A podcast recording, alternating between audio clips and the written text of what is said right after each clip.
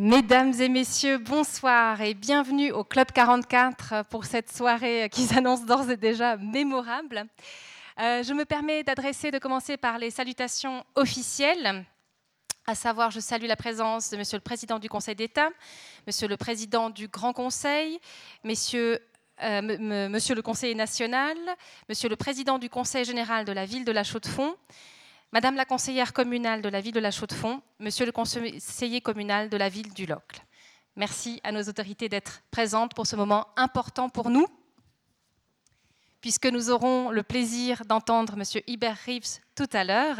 Et c'est une façon pour nous de terminer notre saison 2017-2018 vraiment en beauté et sur la note de la sagesse.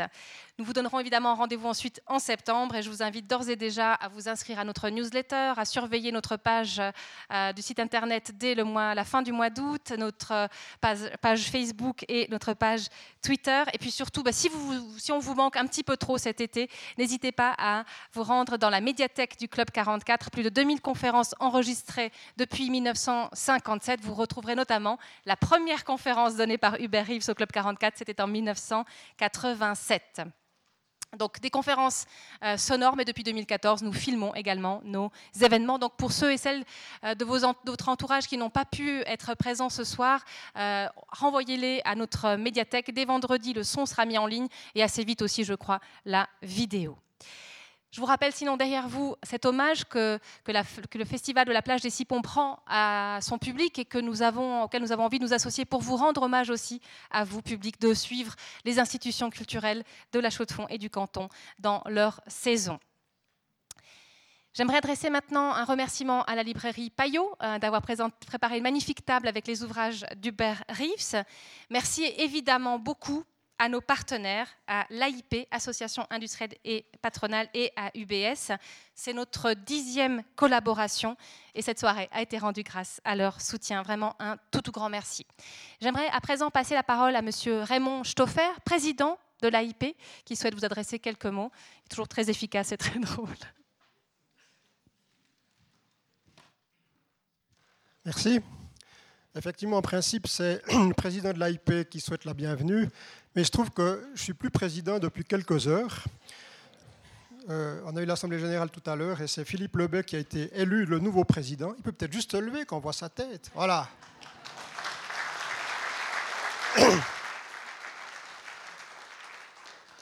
Mais pour ce soir, je vais quand même assumer. Alors, au nom de l'AIP, je vous souhaite à tous la bienvenue.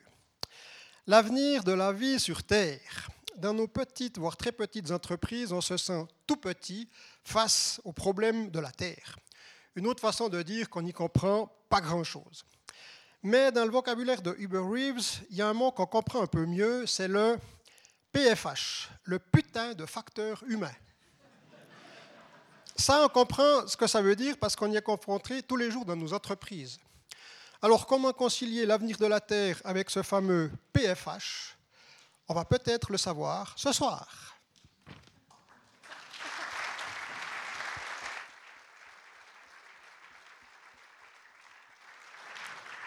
Le point d'interrogation va demeurer encore quelques instants.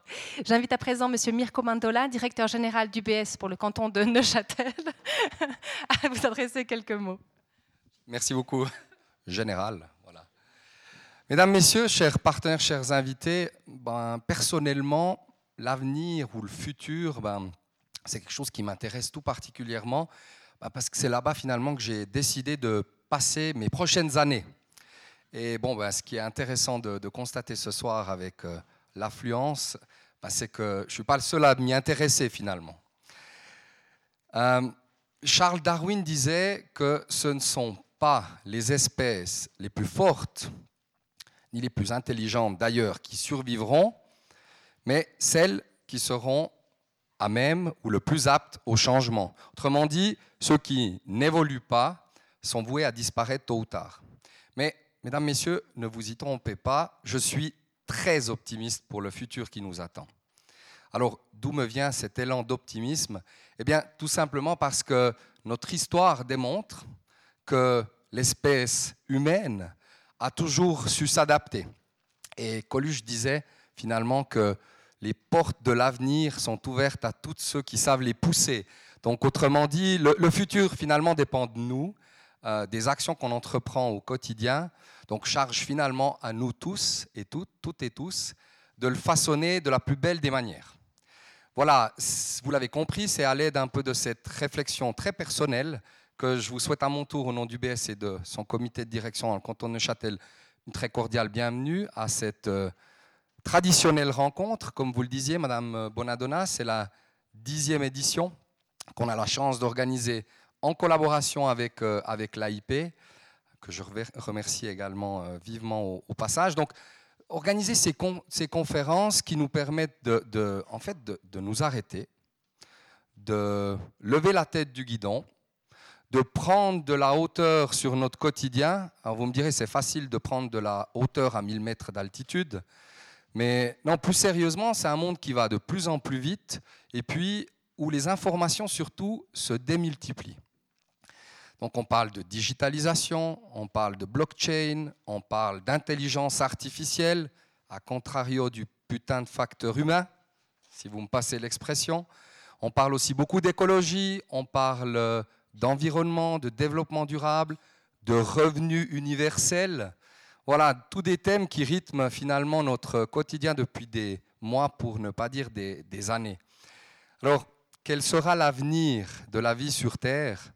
Bien malin celui qui sait.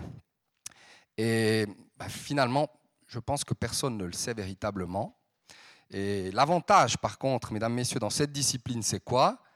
Eh bien, C'est que, contrairement par exemple aux équipes qui participent actuellement au championnat du monde de football, petit clin d'œil comme ça d'actualité, dans cette discipline, tout le monde gagne. Respectivement, tout le monde a raison a priori au moment d'émettre une vision d'avenir ou une perspective d'avenir.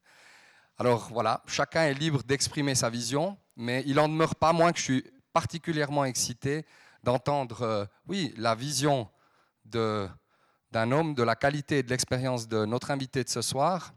Je remercie énormément de sa présence en terre euh, neuchâteloise. Et puis, ben, sans plus attendre, euh, je vous souhaite une excellente conférence et d'ores et déjà un magnifique voyage à travers le temps. Merci beaucoup et belle soirée.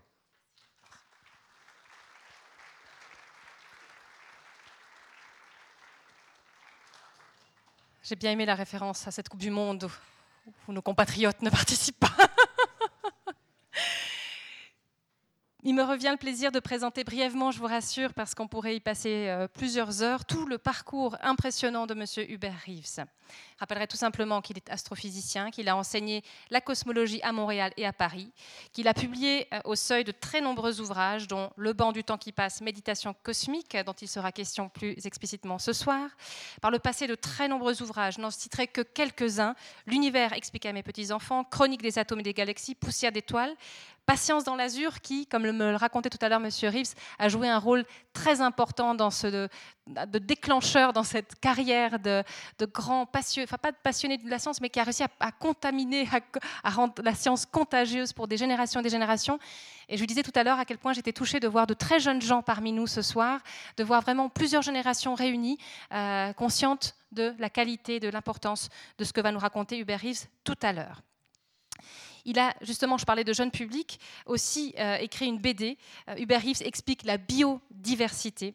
Il est docteur honoris causa d'une multitude d'universités et il a reçu de très prestigieuses reconnaissances. Passionné de musique, ça m'amuse de, de, le citer, il a joué le rôle de récitant ou de commentateur dans diverses productions musicales telles que Pierre et le Loup ou encore Ma mère Loi et bien d'autres encore. En mars 2015, il est devenu président d'honneur de l'association Humanité et Biodiversité qu'il présidait depuis 2001. Et une chose très jolie pour conclure ce, parcours, depuis 1999, l'astéroïde 9631 1993 SLI6 pardon, porte le nom d'Hubert Reeves. Ça, je crois que c'est une des plus belles reconnaissances. Hubert Reeves, on l'a dit, s'est fait connaître par son talent inégalé à transmettre sa passion et ses connaissances en astrophysique. Aujourd'hui, il incarne, l'engagement pour l'environnement et le vivant, qu'il soit compris, expliqué ou encore mystérieux. Et j'aimerais saluer sa posture exemplaire en matière de connaissance, connaissance à laquelle il ne met point de clôture. J'aimerais le faire en le citant, citant un passage de son livre où il dit ceci. Ce cher banc, le banc de Malicorne, où je reviens souvent, me donne l'occasion de me questionner sur des sujets considérés comme marginaux du point de vue scientifique, comme le mal, la destinée, le néant, la fin du monde. Ces sujets que l'on peut appeler nébulaires s'imposent pourtant à ceux qui veulent ne rien s'interdire et explorer le monde dans toutes ses manifestations. Une belle devise peut-être pour le public réuni ce soir au Club 44. Merci beaucoup, Monsieur Hubert Rives, et très belle soirée à toutes et à tous.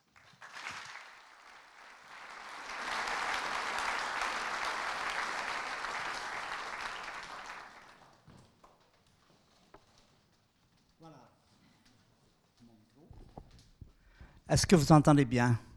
Jusqu'à l'arrière? Très bien, parce qu'un jour comme ça, après une conférence, j'ai dit, est-ce qu'il y a des questions? Et les gens m'ont dit, ben on n'entendait rien.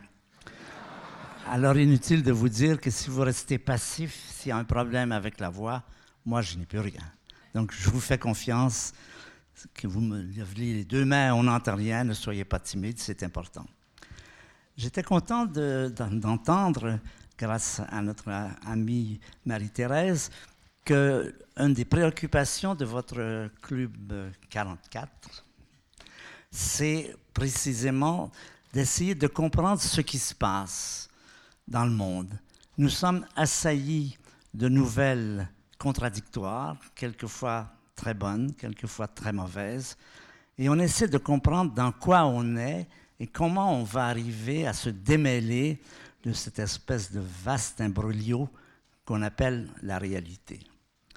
Et j'ai pensé pour moi-même et pour vous le présenter, vous présenter une synthèse qui est la mienne, c'est discutable, mais c'est toujours intéressant d'avoir une synthèse en tout cas.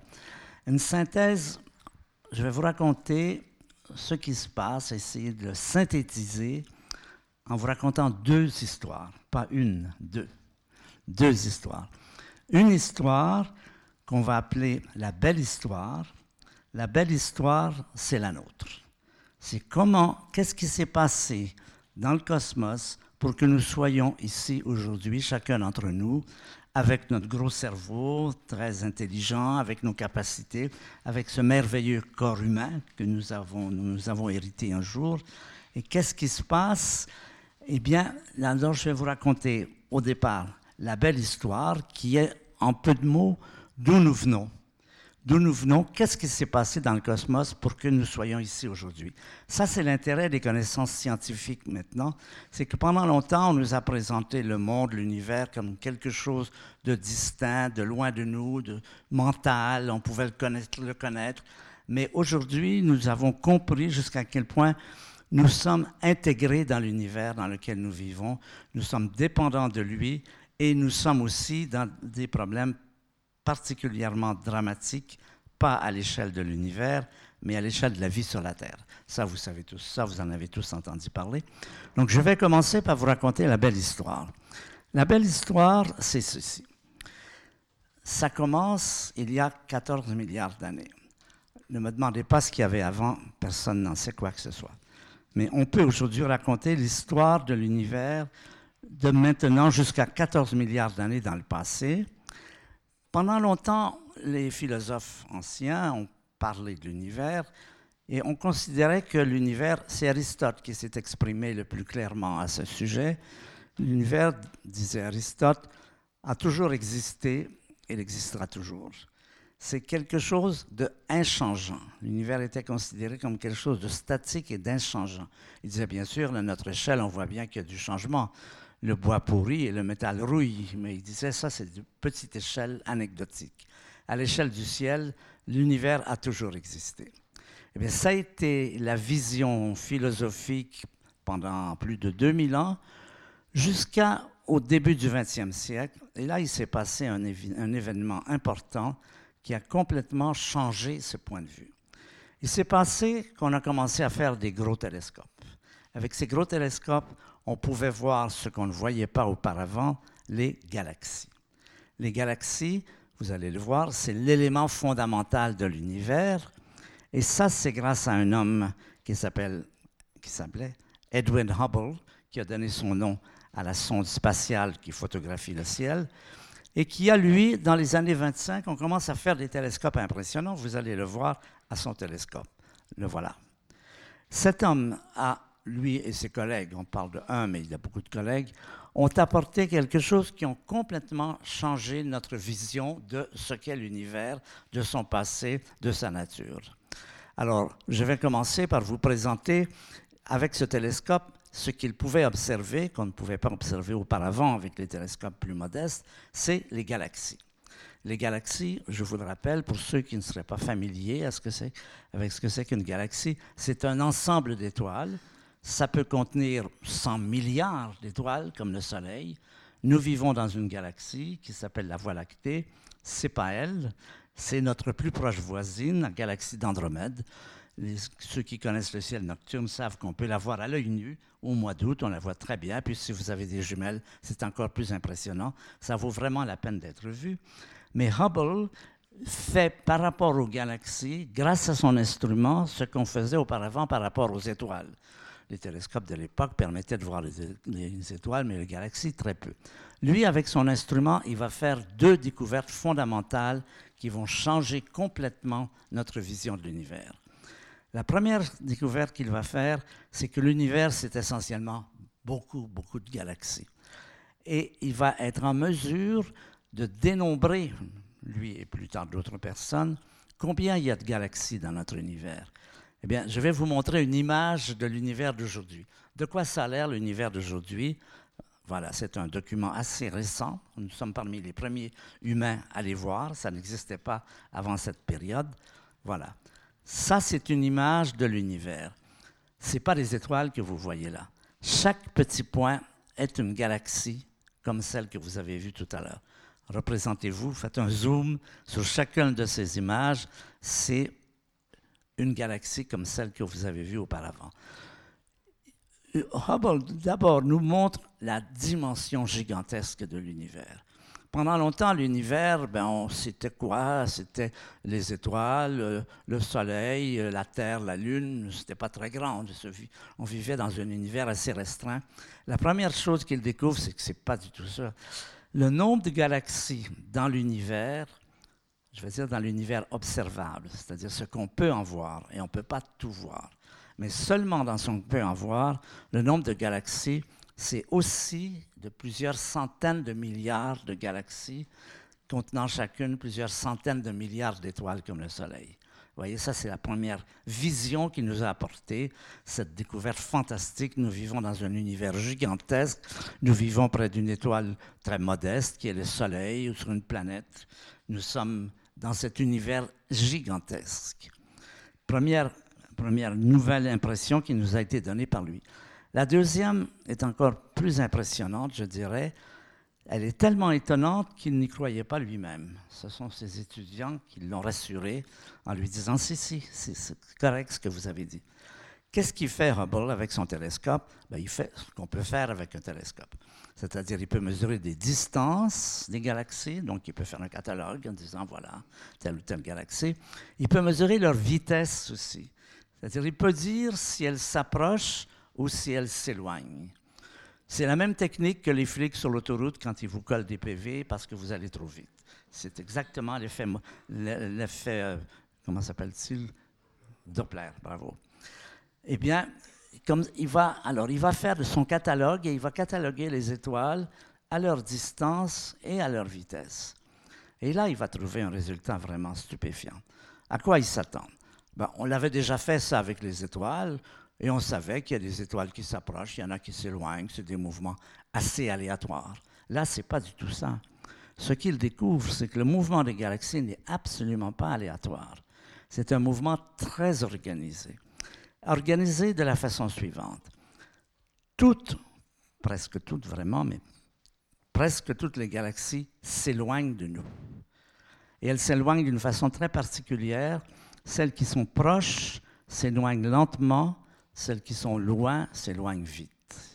Un mouvement très organisé que j'ai essayé de représenter ici avec un petit schéma où j'ai mis l'œil de Hubble ici au centre, et chaque petit point est une galaxie, et petite flèche, petit mouvement, grande flèche, grand mouvement. Un mouvement parfaitement organisé qu'on va appeler l'univers est en expansion. C'est ça l'élément fondamental que Hubble va découvrir. Notre univers n'est pas du tout statique, fixe, inchangeant comme il l'a pensé. C'est un univers qui est en expansion, c'est-à-dire qu'il se passe des choses à la plus grande échelle imaginaire, ce qui implique qu'il a une histoire.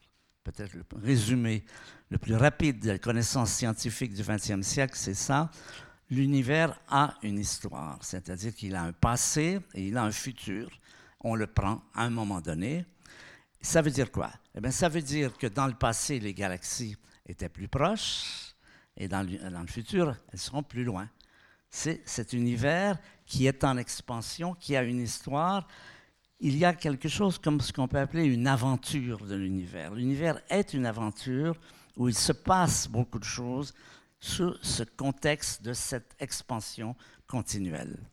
L'univers a une histoire, et cette histoire, évidemment, si vous vous dites depuis combien de temps l'univers existe, eh bien, vous imaginez maintenant par la pensée que vous inversez les vitesses et vous voyez combien ça prend de temps que, que tout le monde se retrouve au centre. Eh c'est là qu'on trouve un âge de 14 milliards d'années. Alors, première chose, ne croyez pas que nous sommes le centre de l'univers. Toutes les galaxies, toute personne sur toute galaxie verrait exactement la même chose. L'univers en expansion, c'est un phénomène absolument universel. Et donc, première conclusion, l'univers a une histoire. Du coup, la communauté des scientifiques change de chapeau. Au lieu de regarder l'univers comme quelque chose de fixe et de statique, on devient, s'il a une histoire, on devient des historiens. On prend un chapeau d'historien. Donc on va essayer de reconstituer l'histoire de l'univers. On va essayer, depuis 1925, la majorité, une grande partie de la communauté scientifique est à l'œuvre pour essayer de dire qu'est-ce qui s'est passé dans le passé et qu'est-ce qu'on pourrait essayer de dire sur le futur. Donc, c'est le programme. Reconstituer l'histoire de l'univers et pour ça, il faut des documents, il faut avoir des éléments, des observations. La science est faite d'observations, on fait des théories, mais on ne croit que ce qui est confirmé par des observations.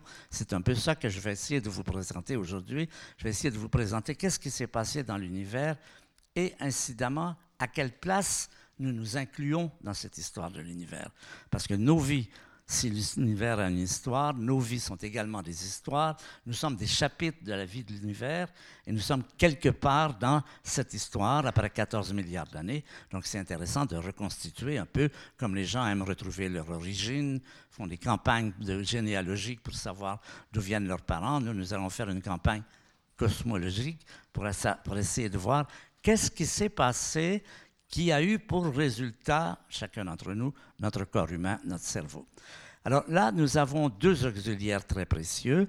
Nous avons d'abord l'astronomie, c'est-à-dire que nous pouvons observer l'univers aujourd'hui tel qu'il est grâce à ces télescopes et on va en faire de plus en plus puissants, on en voit dans l'espace, etc.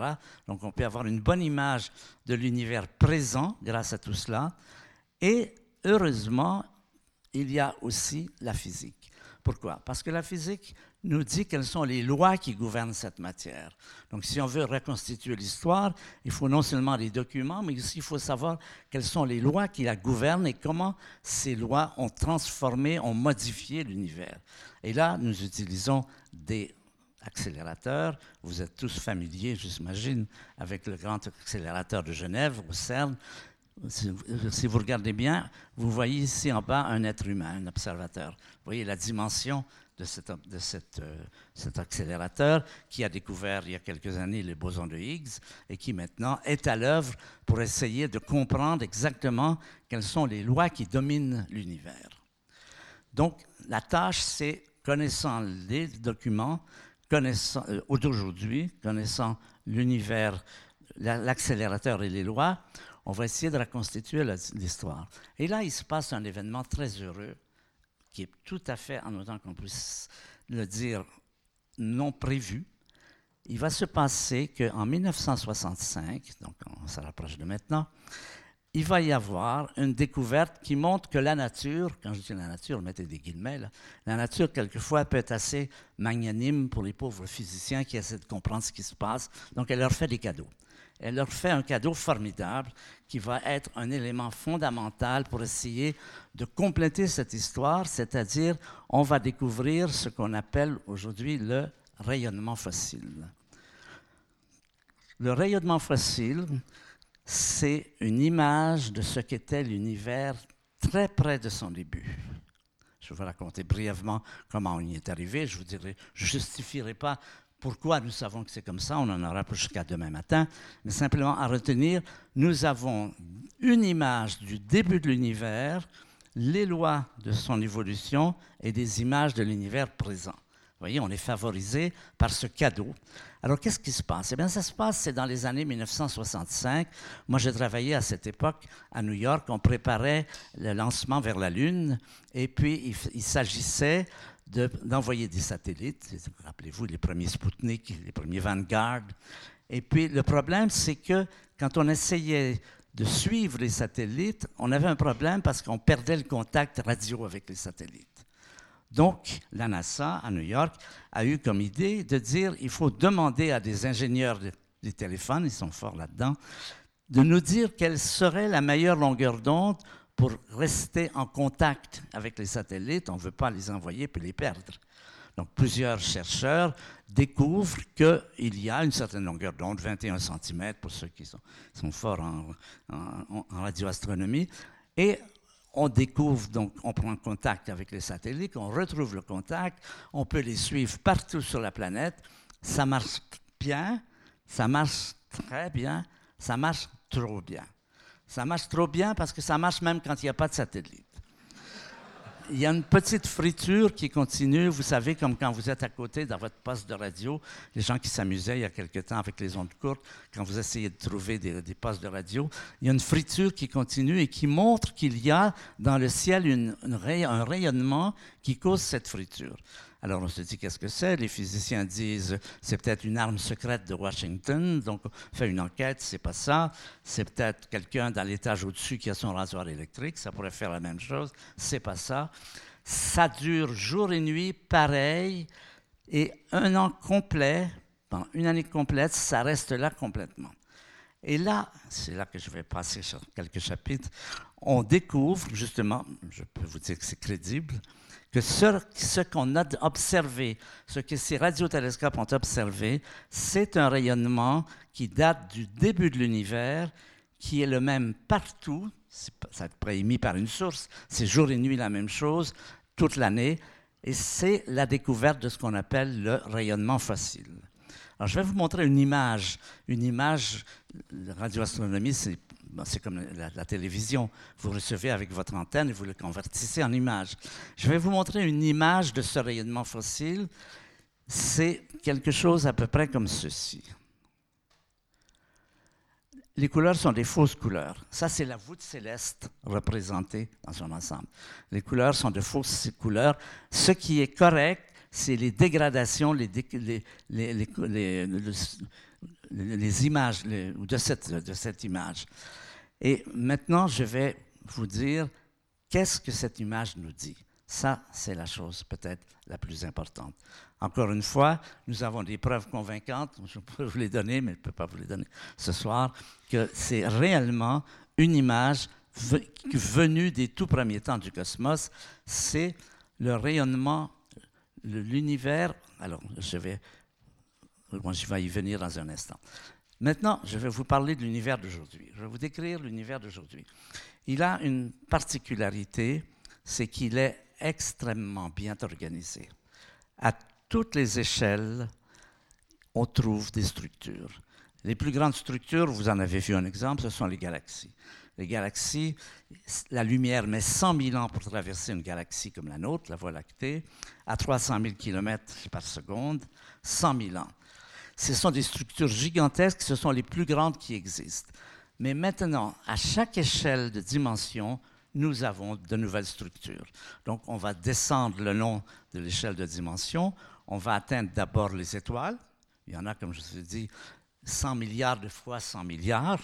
Il y en a des bleus, il y en a des jaunes, il y en a des rouges, il y en a du soleil, il y a un tas d'organisations. On descend dans l'échelle des dimensions, on arrive aux planètes, la Terre, bien sûr, Jupiter, Mercure, Neptune, bon, vous vous rappelez vos cours de cosmologie. On continue à descendre dans l'échelle des dimensions, on arrive aux satellites, aux comètes, aux corps célestes, petits corps célestes. Encore plus petits, on arrive sur la Terre, on a l'admirable variété des êtres vivants, plus de 10 millions d'êtres vivants, plantes, animaux, chacun une structure très organisée. Et c'est là que nous nous logeons. Nous logeons à cette échelle, cette échelle des structures qui sont comprises entre les baleines et les bactéries, par exemple, et qui ont effectivement ce fameux cerveau qui est une des grandes merveilles de notre univers. On continue à descendre à l'échelle des dimensions.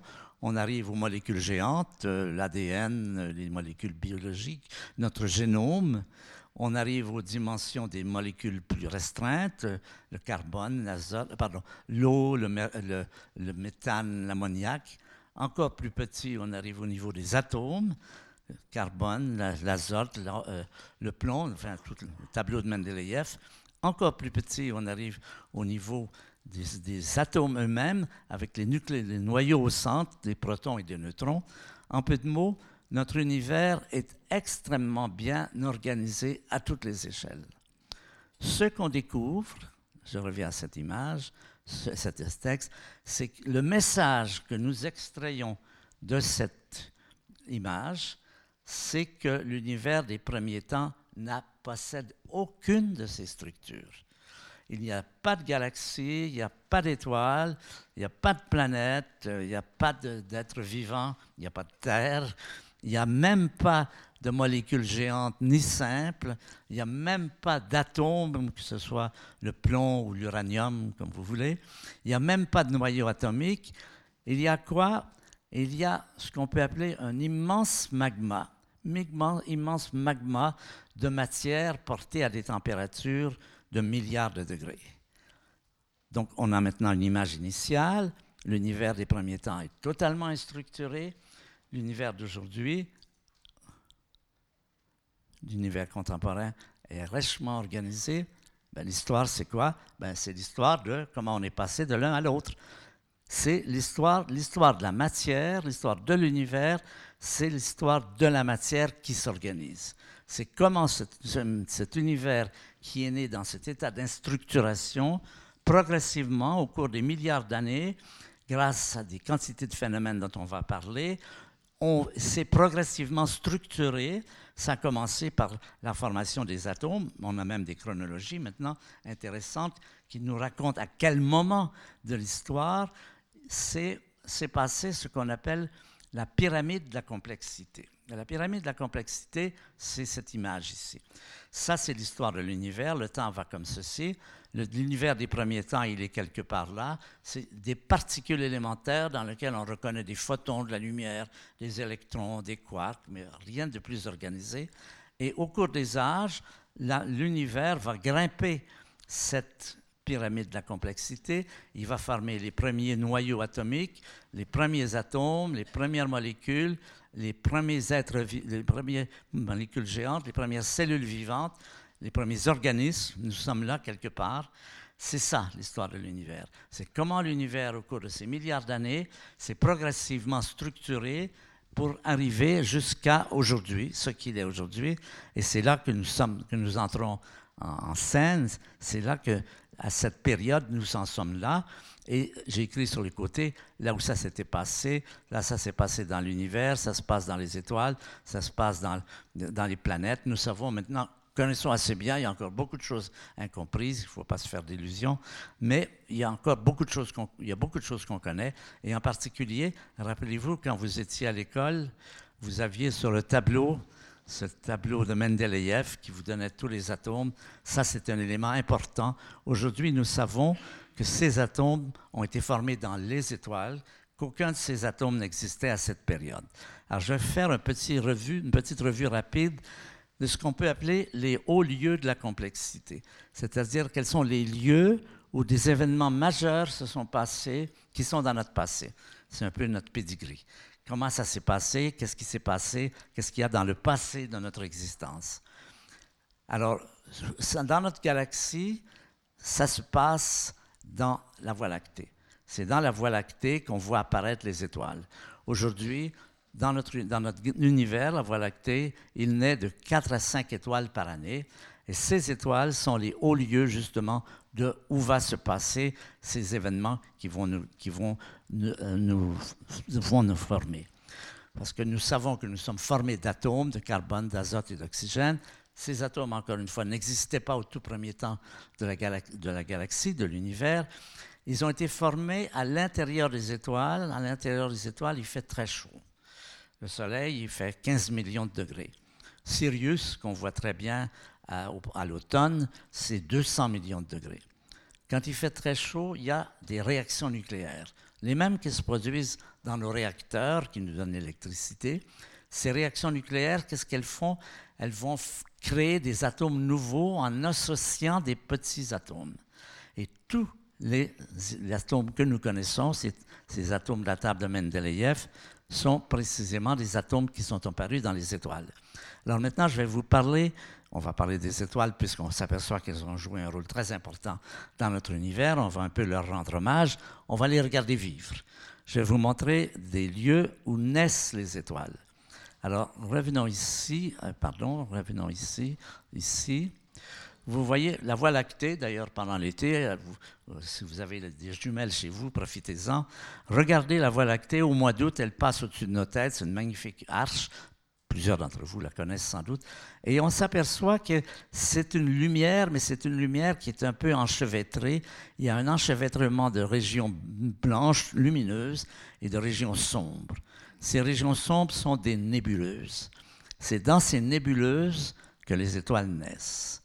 On va faire des zooms maintenant pour essayer de les voir dans leur vie. Voici par exemple une nébuleuse qui est dans notre galaxie. Une nébuleuse, c'est un nuage très grand, c'est plusieurs années-lumière, 10 000 milliards de kilomètres par exemple pour ceci. Et ce sont des gaz et des particules qui vont se condenser sous l'effet de la gravité et qui vont former des étoiles. L'avalanche de matière qui forme une étoile fait que l'étoile se réchauffe et qu'elle brille. Vous avez ici, c'est vraiment un accouchement d'étoiles. Vous êtes en train de voir comment ce nuage a donné naissance dans son intérieur à des étoiles qui aujourd'hui sont en train de quitter leur nébuleuse et vont commencer à vivre leur vie. C'est ce qui s'est passé il y a 4 milliards 500 millions d'années quand est né dans des circonstances analogues notre Soleil. Donc là, vous voyez la naissance des étoiles. Les étoiles vont vivre leur vie. Une étoile, ça brille. Pour briller, il faut de l'énergie. Son énergie, elle vient de son centre. Elle vient du noyau où il fait des millions de degrés, des centaines de millions de degrés dans certains cas, et dans lequel se forment progressivement, comme dans une usine, tous les atomes, que ce soit de l'hélium jusqu'à l'uranium, tous les atomes ont été formés par des réactions nucléaires dans différentes familles d'étoiles. Et puis, à la fin de sa vie, les étoiles meurent parce que ben, quand ils ont épuisé leurs réserves, c'est comme quand vous êtes en voiture, c'est quand vous avez épuisé votre carburant, la voiture s'arrête, les étoiles meurent. Elles, elles meurent parce qu'elles n'ont plus de source d'énergie, mais elles meurent souvent d'une façon extrêmement spectaculaire par des explosions gigantesques qui sont visibles d'un bout à l'autre de l'univers. C'est ce qu'on appelle des supernovas. Le matin du 4 juillet 1054, des astronomes chinois, des gens très minutieux à cette époque, l'Occident n'était pas aussi intéressé à ce qui se passait dans le ciel, les Chinois suivaient de près ce qui se passait dans le ciel, et ils ont vu apparaître une étoile le matin qui était plus brillante que la pleine lune, vraiment un second soleil, qui est resté dans le ciel pendant des mois et qui a faibli progressivement après un certain temps, il n'était plus visible la nuit, mais le jour, mais on la voyait encore la nuit. Et puis elle a disparu. Et ces astronomes nous ont laissé des archives dans lesquelles ils nous indiquent l'endroit dans les constellations où cette étoile était apparue. Donc, c'était dans la constellation du taureau, près de l'étoile Aldébaran. Donc, aujourd'hui, avec nos instruments, nous sommes en mesure d'aller voir ce qui reste de cette explosion d'étoiles, de ce spectacle fantastique qui avait été observé le matin du 4 juillet 1054. Et voilà ce que ça donne. Vous voyez, c'est ce débris d'étoiles, c'est un lambeau d'étoiles, cette étoile qui a explosé, qui est devenue extraordinairement brillante, et dans lequel aujourd'hui on a toutes ces différentes lumières, ces différentes couleurs. Et pour les astronomes, la couleur est la signature de l'atome. On sait par exemple que ce vert ici, c'est de l'oxygène. On sait que ceci, c'est de l'azote ou de l'hydrogène. Chaque couleur aujourd'hui est répertoriée et on peut savoir quel atome le produit, à quelle température il était, dans quel champ magnétique, dans quelle pression. C'est une science qui est très connue, qui est très développée maintenant, de sorte qu'on peut voir que cette étoile avait formé pendant son histoire ces atomes-là, qui maintenant se dispersent dans l'espace. Et ce qui va se passer, c'est qu'ils vont être repris en charge par d'autres nébuleuses qui vont former de nouvelles étoiles et on va avoir comme ça des générations d'étoiles qui vont se produire, qui vont produire ces atomes qui un jour sont arrivés chez nous. Notre Soleil, donc, notre Soleil, le voilà. Le Soleil est né il y a 4 milliards 500 millions d'années. Il y avait déjà de 14 milliards à 4 milliards 500 millions, il y avait déjà beaucoup d'atomes qui avaient été formés. Ces atomes, on les retrouve sur le Soleil, on les retrouve sur la planète, on les retrouve sur la Terre ici, et on les retrouve, on les reçoit en héritage le jour de notre conception. Voilà, donc un, un des hauts lieux de la complexité cosmique, c'est l'intérieur des étoiles. Un autre lieu, c'est la naissance de notre Terre. Cette Terre naît à peu près en même temps que le Soleil. Tout ça, ça fait partie des mêmes... Euh, attendez, non, je me suis trompé. La Terre, elle est ici. Non? Ça, c'est les planètes extérieures. La Terre, elle est ici. Il y a Mercure, Vénus, la Terre. La Terre, quand elle est née, elle était extrêmement chaude. 1200, 1300 degrés l'avalanche de matière qui avait produit la Terre en avait fait de la lave, de la lave incandescente.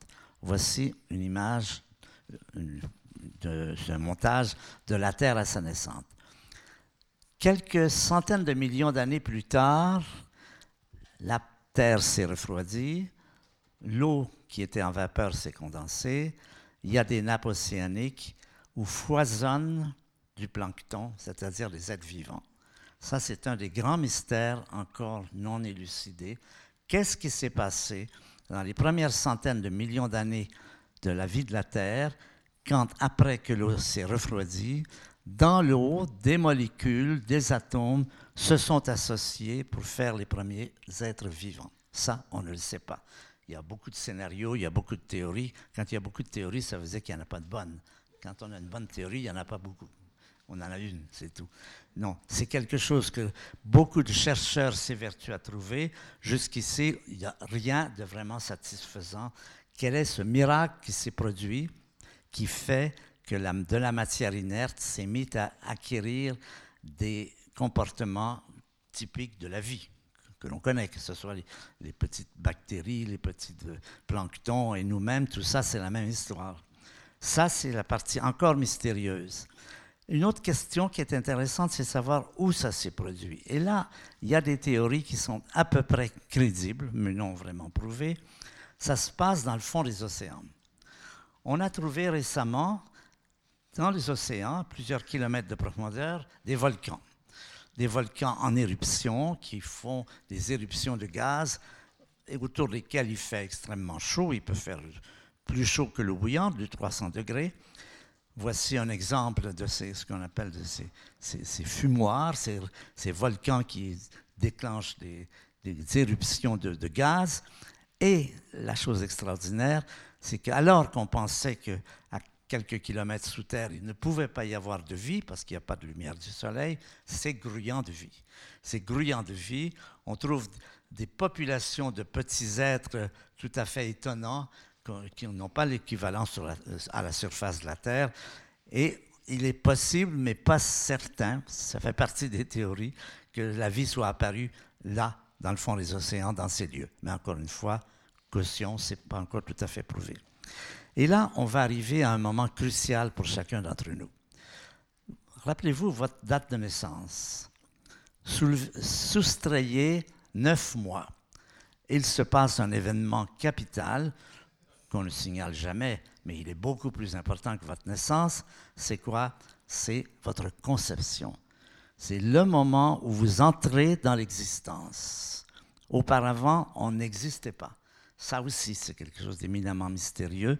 Qui, bon, sur le plan chimique, physiologique, on comprend, mais on est confronté à cette idée qu'on est sorti du néant, quoi que ce soit que ça veuille dire, et c'est le moment où nous entrons, chacun d'entre nous, dans notre planète. Nous entrons avec tout ce qu'il faut pour évoluer et pour avoir cette intelligence qui nous, qui nous caractérise et qui nous permet de venir faire des conférences d'astronomie, d'étudier euh, l'univers et tout cela. Et j'aime bien présenter cette image. C'est un de mes petits-fils, je le trouve très beau. et je trouve très bien qu'il illustre comme ça cette idée de l'intelligence humaine qui apparaît sur la Terre. Alors là, je vais vous demander maintenant de faire un petit exercice. Je vous propose de fermer les yeux et de dire j'existe. Simplement. Vous fermez les yeux, vous dites j'existe, je suis au monde, je suis dans une conférence d'astronomie. Eh bien, vous venez de faire là peut-être une des plus grandes prouesses qui a jamais été faite dans l'univers. Pour vous dire un peu de mots, pour que vous arriviez, que nous arrivions à faire cette prouesse, il faut que le corps humain entier se mobilise, le cerveau, mais c'est tout le restant du corps. Or, le corps humain, il est composé de beaucoup, beaucoup de particules. Si vous voulez une idée du nombre de particules qu'il y a dans votre corps, c'est 1 avec 29 zéros. 1 avec 29 zéros. 10 puissance 29 pour les initiés. Ces particules, qui sont des quarks et des électrons. En dernière analyse, nous sommes des quarks et des électrons. Ces particules existaient déjà dans l'univers primitif, qu'on a vu tout à l'heure, mais dans un état complètement différent de celui dans lequel nous sommes maintenant, parce qu'à cette période, ils étaient dissociés. Ils se baladaient comme des boules sur une table de billard, c'est tout ce qu'il y a de plus excitant dans la vie d'une particule élémentaire. Et l'histoire de l'univers, c'est l'histoire de comment ces 10 puissance 29 particules, vous voyez, ça varie un peu avec votre poids, mais pas beaucoup. C'est 10 puissance 29 particules. Tout au cours de ces milliards d'années, leur histoire, c'est qu'elles ont subi cette progression de la complexité. Elles ont commencé par s'associer pour faire des, des, noyaux atomiques, ensuite pour faire des atomes, ensuite pour faire des, des, molécules, des molécules géantes. Voyez, on peut résumer l'histoire de l'univers comme l'histoire de comment se sont associées aujourd'hui ces 10 puissance 29 particules qui étaient auparavant dissociées et c'est une des propriétés émergentes, ce qu'on appelle une propriété émergente de cette association, cette possibilité de dire j'existe. Ça, c'est la belle histoire. Bon, mais on ne peut pas s'en tenir aux belles histoires, parce que ce serait trop beau. Nous allons maintenant penser à une autre histoire qu'on appelle la moins belle histoire. Elle est beaucoup plus récente. C'est passé il y a 3 millions d'années. Elle est aussi mystérieuse au départ que la précédente. Ce qui se passe il y a 3, millions d'années environ, c'est qu'un animal acquiert une forme supérieure d'intelligence. Vous le voyez, c'est lui. Il y a toute raison de penser que nous sommes des cousins des chimpanzés. Les chimpanzés existaient déjà à cette époque. Qu'est-ce qui s'est passé à cette période pour que tout d'un coup cette espèce soit singularisée? Pourquoi ce n'était pas des dauphins il y aurait d'autres espèces qui auraient pu se, singulariser Non, on constate. Là aussi, il y a beaucoup d'études qui sont faites. Qu'est-ce qui s'est passé pour arriver à cette idée que la capacité mentale de cet animal va se multiplier d'une façon absolument fantastique. D'abord, le poids du cerveau va se multiplier par trois, bon, en soi, mais le nombre de connexions neuronales de ce cerveau va jaillir d'une façon fantastique et ça va arriver, on va arriver à cet événement. Il y a à cette période des, êtres, des futurs êtres humains qui sont bien mal nantis pour se défendre et pour vivre. Parce que contrairement aux les êtres humains, les premiers êtres humains n'ont pas des griffes comme les tigres, ils n'ont pas de carapace comme les tortues, ils ne courent pas vite comme les guépards, ils ne volent pas comme les oiseaux, ils n'ont pas de venin comme les serpents. En peu de mots, ils sont très mal nantis pour vivre dans ce monde difficile de cette période, ce monde hostile où, en peu de mots, l'important, c'est de manger de ne pas être mangé. C'est passé ceci que ces êtres humains ont survécu, qui nous permet d'exister, grâce à leur intelligence. C'est l'intelligence qui va être l'élément qui va permettre à ces êtres vivants très mal protégés par des forces habituelles, comme les autres animaux, qui vont leur permettre de vivre et d'exister. De, et, c'est là que va commencer notre histoire. Et alors, on va parler justement du rôle de l'intelligence dans la destinée humaine. Alors, d'abord, première chose, les, humains apparaissent en Afrique, maintenant on le sait, c'est tout à fait clair.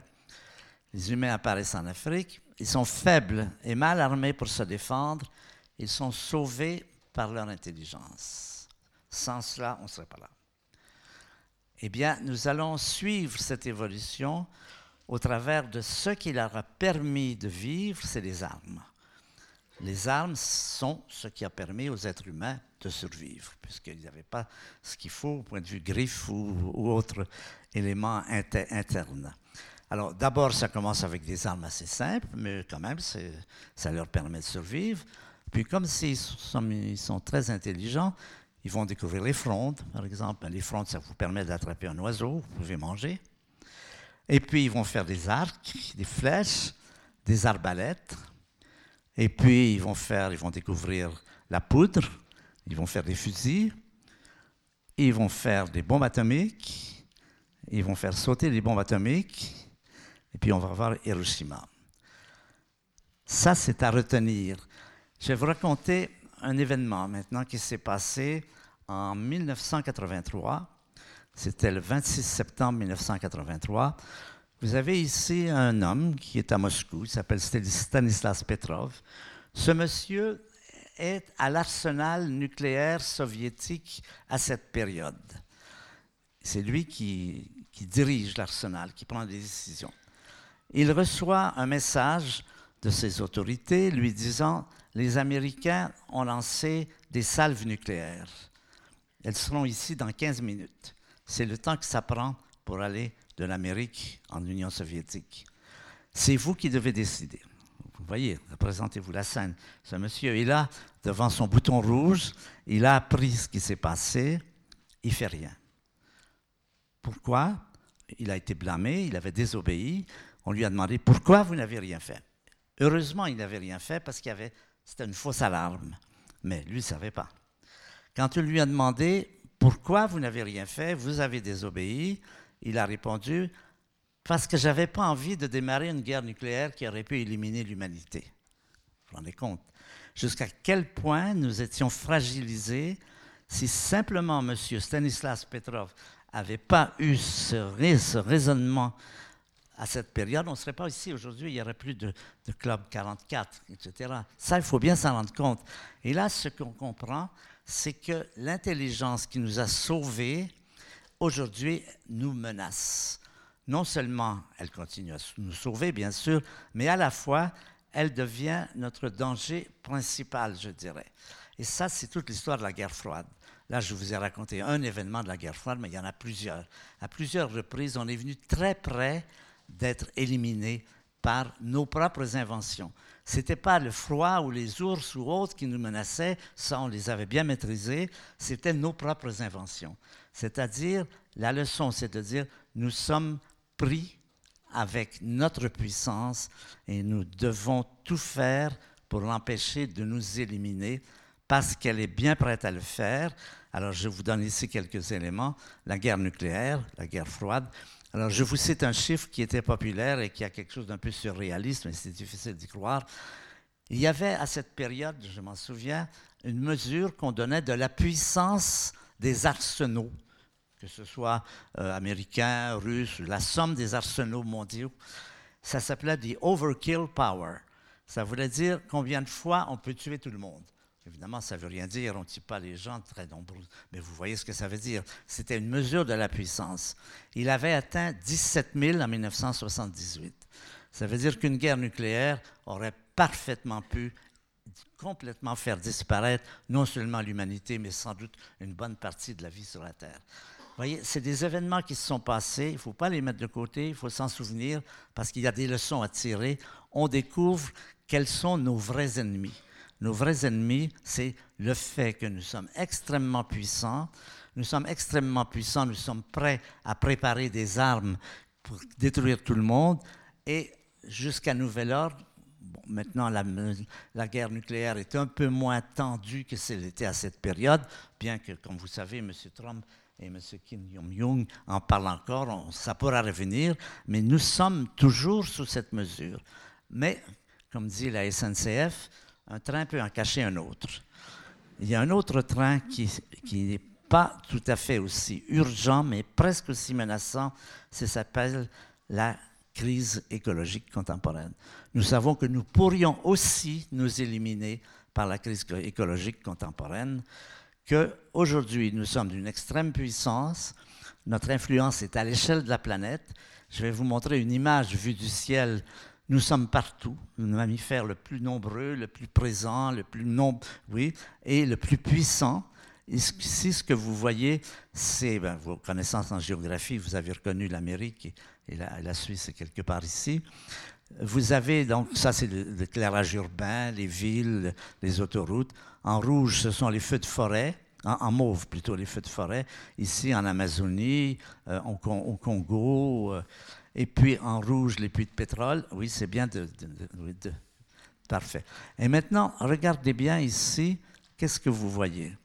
Est-ce que vous voyez une tache verte? Rappelez-vous que nous sommes le satellite qui prend la photo est à 400 km de hauteur. Qu'est-ce qui peut être lumineux avec cette intensité et visible de 400 km de hauteur? La radioactivité, ça n'émet pas de lumière, pas de lumière visible, ou très peu. Ça, vous voyez, c'est énorme, c'est une dimension de centaines de kilomètres. Regardez la dimension du Japon, centaines de kilomètres, est aussi brillant pratiquement que l'éclairage urbain du Japon. Qu'est-ce que c'est que ça peut être? Est-ce que quelqu'un a une idée? Non, ça n'émet pas de lumière non plus, ou très peu. Il faut vraiment quelque chose de resplendissant, éblouissant. Eh bien, je vais vous le dire, je vais vous montrer. Ça, ce sont des pêches au lamparo.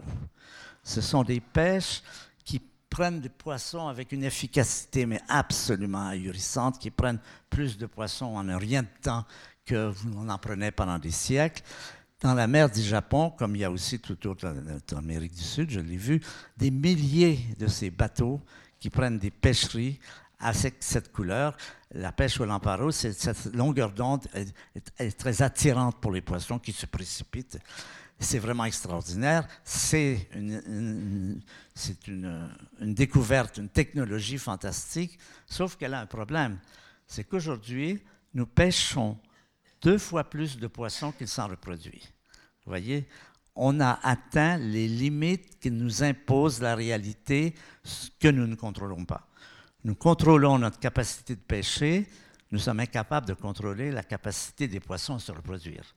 C'est ça qui se passe aujourd'hui, c'est que nous sommes devenus tellement puissants que nous sommes confrontés à des effets destructeurs de notre propre puissance. Et vous allez voir encore une autre image. Là, on est au Brésil. Ça, c'est ce qui reste de la forêt primitive qu'il y avait auparavant. On a coupé ici, on a labouré et tout ça. C'est ça. C'est ce second élément qui est tout aussi menaçant pour nous que la guerre nucléaire. Ce n'est pas 15 minutes, bien sûr, c'est plutôt quelques décennies. Et c'est ce que nous devons maintenant gérer. C'est-à-dire, par exemple, des choses comme ceci. En moins d'un siècle, les humains ont tué plus de la moitié des animaux. Maintenant, c'est clair. Les derniers rapports des organismes qui analysent ces choses montrent jusqu'à quel point nous sommes une espèce saccageuse. Aucune espèce a été aussi saccageuse que nous l'avons été. Nous continuons à l'être. Par exemple, on peut dire que nous menons une guerre contre la nature. Personne ne veut mener une guerre contre la nature, évidemment. Mais, attendez un peu. Ça, c'est un avion qui disperse des pesticides. Ben, c'est comme ça qu'on mène une guerre contre la nature. Vous le savez, le problème des pesticides, tout le monde le connaît maintenant. C'est un problème très grave pour, pour l'avenir. C'est un des éléments critiques aujourd'hui de nos problèmes. Le problème, en peu de mots, c'est comment gérer notre puissance malgré le PFH. Merci de l'avoir rappelé, je crois que c'était important. Malgré les, comportements des humains qui visent au profit immédiat, qui sont des comportements non durables, vous connaissez tout ça, mais c'est en résumé ce qui se présente. Nous avons à montrer que l'espèce humaine est capable de gérer son intelligence. Sinon, nous disparaîtrons. Ça, c'est clair. Nous avons ce terme maintenant de dire, comme nous aurions pu disparaître pendant la guerre nucléaire, nous pourrions disparaître si nous n'arrivons pas à gérer notre puissance. Alors là, on va se servir, on va considérer, on va demander des leçons aux autres animaux. Nous allons dire, nous sommes une espèce qui est apparue récemment, nous sommes déjà si on peut dire, dans le collimateur de l'extinction après 3 millions d'années, il y a des espèces vivantes beaucoup plus anciennes qui sont encore là. Et je vais parler des tortues et on va leur demander aux braves tortues de nous aider, de nous renseigner, de nous dire comment elles ont fait. Les tortues existent depuis 200 millions d'années. Elles ont vu plein de phénomènes géologiques, astronomiques, euh, de perturbations de la planète, elles ont toujours réussi à passer au travers, à s'en tirer. Donc nous allons leur demander leur secret. Allons leur dire, voyez, on est coincés, nous, là, il faut demander votre secret. Dans leur langage, bien sûr. Les humains ont environ 3 millions d'années. Ils sont déjà dans le collimateur de l'extinction. Le message des tortues, c'est, en peu de mots, ce que vous avez dit tout à l'heure, l'exprimer autrement, mais ça revient à ça les espèces qui durent, qui perdurent, sont celles qui arrivent à vivre en harmonie avec la nature, c'est-à-dire qui cessent de saccager, c'est-à-dire qui sont prêts à s'intégrer à leur écosystème. Ce que nous ne faisons pas, nous sommes loin de nous intégrer à notre écosystème, tant que nous n'aurons pas appris à nous intégrer à notre écosystème, c'est-à-dire avoir des comportements durables, à couper du bois mais pas vider euh, les forêts, etc. Vous connaissez tous ces problèmes. C'est la question, c'est la réponse que nous donnent tous ces êtres vivants, les méduses, tous ces êtres vivants qui, qui existent depuis ce temps, dont on voit que la recette pour durer, c'est d'être capable de s'adapter au changement, de s'adapter, de s'intégrer dans un écosystème. Alors ça, ça va poser une question qui est la suivante. L'intelligence est-elle un cadeau empoisonné? Imaginez que M. Stanislas Petrov n'ait pas poussé sur son bouton rouge. Imaginez qu'il y ait eu une guerre nucléaire, que la vie soit disparue sur la Terre, que des extraterrestres venant de quelques exoplanètes débarquent sur la Terre et constatent des ruines radioactives. Ben, il se serait dit, il se dit ben, pour eux, peut-être il aurait mieux naître des tortues. Peut-être le cadeau que la nature leur a fait il y a 3 millions d'années n'était pas un cadeau empoisonné. L'intelligence est un cadeau empoisonné quand elle saccage son environnement. Il faut revoir le rôle de l'intelligence dans la destinée humaine. Alors maintenant, je vais faire un petit scénario qui est le suivant. Imaginons que l'humanité détruise la Terre. Euh, non, pardon, se détruise eux-mêmes. Est-ce que ce n'est pas une simple anecdote? Est-ce qu'on ne pourrait pas dire, écoutez, franchement, il y a eu des millions d'espèces qui sont apparues, des millions qui sont disparues. Celles qui sont disparues, ce sont celles qui ne sont pas adaptées. Vous en faites beaucoup d'histoires. Évidemment, pour nous, c'est autre chose. Mais est-ce que, vu de Sirius, comme on dit, ce ne serait pas simplement banal de dire, bon, ben, ils n'ont pas réussi, tant pis. Je défendrais le point de vue contraire. Je défendrais le point de vue contraire que ce serait dommage. Que ce serait vraiment dommage parce que l'humanité a apporté des choses qu'aucune autre espèce n'a apportées et que si nous devions disparaître de la Terre, ces éléments disparaîtraient inéluctablement. Et je vais en citer trois. Le premier, c'est l'art, c'est la culture, c'est la jeune fille à la perle, c'est Mozart.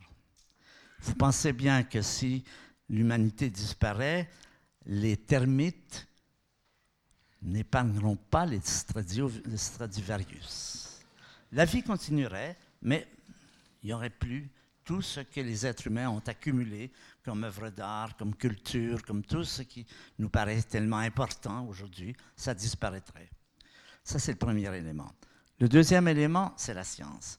Nous sommes la seule espèce qui est arrivée à déchiffrer les lois de la nature, à comprendre la relativité d'Einstein, à retracer le passé de l'histoire, à retrouver l'histoire du Big Bang et tout ça.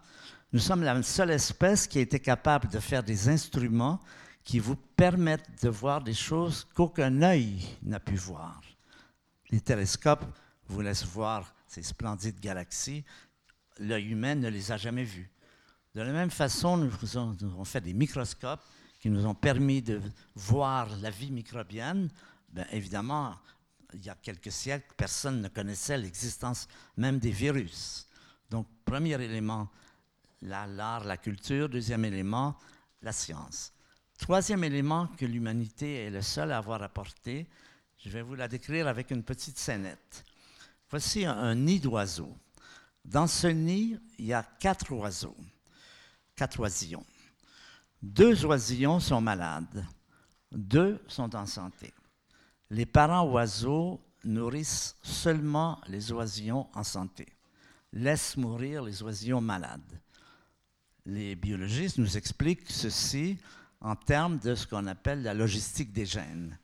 Ces oiseaux malades pourraient avoir des gènes avariés. Ces oiseaux, donc, ne seront pas très utiles pour la poursuite de la lignée. Il vaut mieux soigner les oisillons en santé, qui, eux, ont plus de chances d'avoir des gènes en bon état. Donc, pour la poursuite de la lignée, c'est mieux de sauver les oisillons en santé. Dans l'humanité, maintenant, si vous avez une famille avec deux enfants, un enfant malade et un enfant en santé, les parents, vous le savez, nourrissent, s'occupent, soignent l'enfant malade quelquefois plus que l'enfant en santé. Ce qui n'est pas logique sur le plan de la logistique des gènes. Il vaudrait mieux soigner l'enfant en santé. Qu'est-ce qui se passe? Pourquoi est-ce que les humains, ils ne sont pas les seuls, on retrouve aussi chez certains animaux ce qu'on appelle des, comportements altruistes, c'est qu'est apparu dans l'évolution de notre lignée ce qu'on appelle la compassion, c'est-à-dire le fait que nous souffrons de voir les autres souffrir. Nous avons envie de les aider. C'est quelque chose qui est naturel, c'est quelque chose qui est fondamental, qui est à l'origine de la Croix-Rouge, d'Amnesty International, de toute la médecine, de tous les hôpitaux. Quand les lions voient des gazelles malades, ce n'est pas pour les soigner.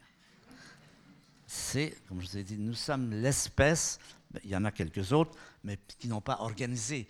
Nous sommes la seule espèce qui a organisé des choses comme la Croix-Rouge, comme Amnesty International. Ça, c'est important de le dire.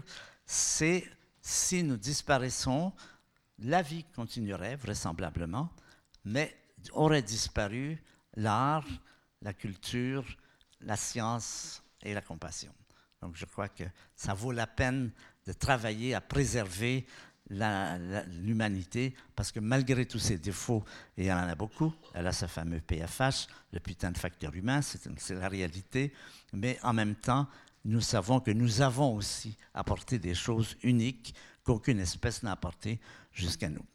Alors maintenant, je vais vous parler de ce qu'on appelle le réveil vert. Le réveil vert, c'est un peu l'histoire de cette restauration.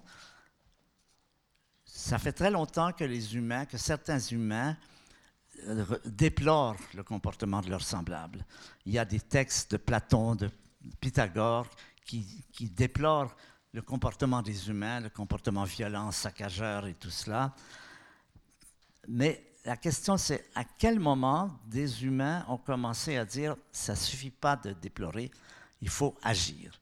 À quel moment est-ce qu'on a commencé à prendre en charge cette survie, ce besoin, cette envie de survie de l'humanité face à tous ces dangers croissants À ma connaissance, le, moment où ça, devient visible, ça se passe aux États-Unis, ça se passe en Californie, Ça se passe vers 1875. C'est le début de ce qu'on appelle le réveil vert. Ce sont les premiers mouvements de protection de la nature, le Sierra Club, la naissance des premiers parcs animaliers, qui sont par exemple Yellowstone ou Yosemite. Euh, Et voilà un personnage, je pense que... Attendez, je vais pas prendre la précédente. Oui, oui c'est ça. Attendez. Voilà, réveil vert. Vers 1880-90, les premières associations pour la préservation de la nature, les premières législations. C'est là qu'on a compris qu'il fallait des législations. C'est le début des législations pour la préservation de la vie. Ce sont les premiers parcs animaliers, Yellowstone, Yosemite. Et voici un autre personnage auquel je pense que nous devrions rendre plus hommage. C'est M. John Muir, c'est vraiment un des premiers à avoir été au gouvernement des États-Unis pour insister, pour obtenir des législations. C'est une période où on vient d'éliminer 60 millions de bisons. À cette période, dans le Far West, on éliminait les bisons. 60 millions, il en reste très peu. On pêche les baleines au rythme de 50 000 par année. Toutes les nations ont des bateaux sur la mer, on pêche joyeusement les baleines à ce point que les biologistes se disent les cétacés, les baleines, c'est une espèce certainement qui va être éliminée. Eh bien, aujourd'hui, nous savons que les bisons reviennent. Nous savons que les baleines, événement important qui date de l'an dernier, les baleines, une variété de baleines, les plus importantes, les baleines d'Abos, ont été retirées de la liste des animaux considérés comme étant en danger d'extinction. Vous voyez, c'est des éléments, positifs qui montrent que les efforts qui ont été faits depuis ce temps ont joué un rôle favorable, qu'on retrouve maintenant de plus en plus. Et c'est quelque chose d'important de l'inclure, c'est-à-dire c'est quelque chose qui vous donne confiance. C'est quelque chose qui vous dit, ben, après tout, on n'est pas si pire. Après tout, quand on veut, on est capable de faire des choses. Et c'est l'histoire de la préservation de la nature, les, grandes conférences qui ont eu lieu dans ces différentes villes. Et je vais signaler aussi deux ou trois événements. C'est important maintenant de souligner des événements positifs. Ça, ça se passe en 1960. Je m'en souviens, j'étais aux États-Unis. Il y avait beaucoup de moustiques et on versait des tonnes de DDT. Tout le monde était content parce qu'il pouvait aller à la campagne. Sauf que le DDT, le DDT, ça ne tue pas que les moustiques, ça tue aussi les oiseaux. Et cette personne, Rachel Carlson, a écrit un livre qui s'appelait The Silent Spring. Et dans ce livre, elle disait, si vous continuez à déverser du DT, DDT comme ça, le printemps prochain va être silencieux, c'est-à-dire il n'y aura plus d'oiseaux. Elle est allée voir Kennedy, John F. Kennedy, elle a obtenu de lui des législations pour, interdire le DDT. C'est quelque chose maintenant qui se poursuit, mais je crois que ça vaut la peine de rendre hommage à ces personnes. Une autre personne qui a joué un rôle important, c'est le commandant Cousteau. Ça, c'était une période où moi, j'ai travaillé à Saclay et je voyais passer des camions, des camions citernes. Et quand j'ai demandé ce qu'il y avait dedans, j'ai fini par savoir, parce qu'on ne disait pas, que c'était des substances, de l'eau radioactive qu'on allait déverser dans l'océan. Parce qu'on disait l'océan, c'est grand. Eh bien, c'est lui qui a obtenu justement de, Gaulle, je pense, je me souviens bien, qu'effectivement, on arrête de déverser des eaux radioactives dans l'océan. C'est important, je pense, de signaler ces événements que pour se sentir dans un grand mouvement et un mouvement qui prend de l'ampleur aujourd'hui.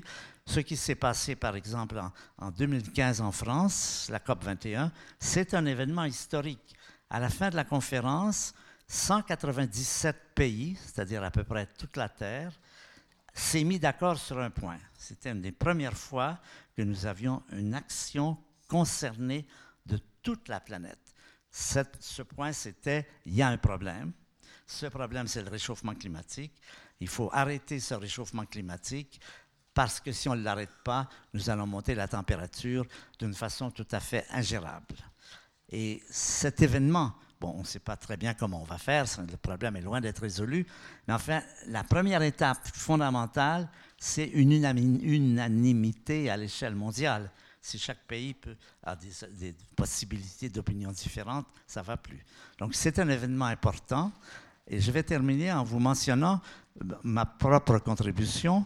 Je suis, je fais partie d'une association qui s'appelle Humanité et Biodiversité Notre association, qui a été fondée au départ par Théodore Monod dans les années 76, notre but, justement, nous ne voulons pas entrer en politique, mais nous voulons arriver à nous exprimer. Nous sommes souvent invités à la Chambre des députés quand il y a des débats sur tel ou tel événement, euh, qu'il y a des compagnies qui envoient leurs multinationales qui envoient leurs représentants.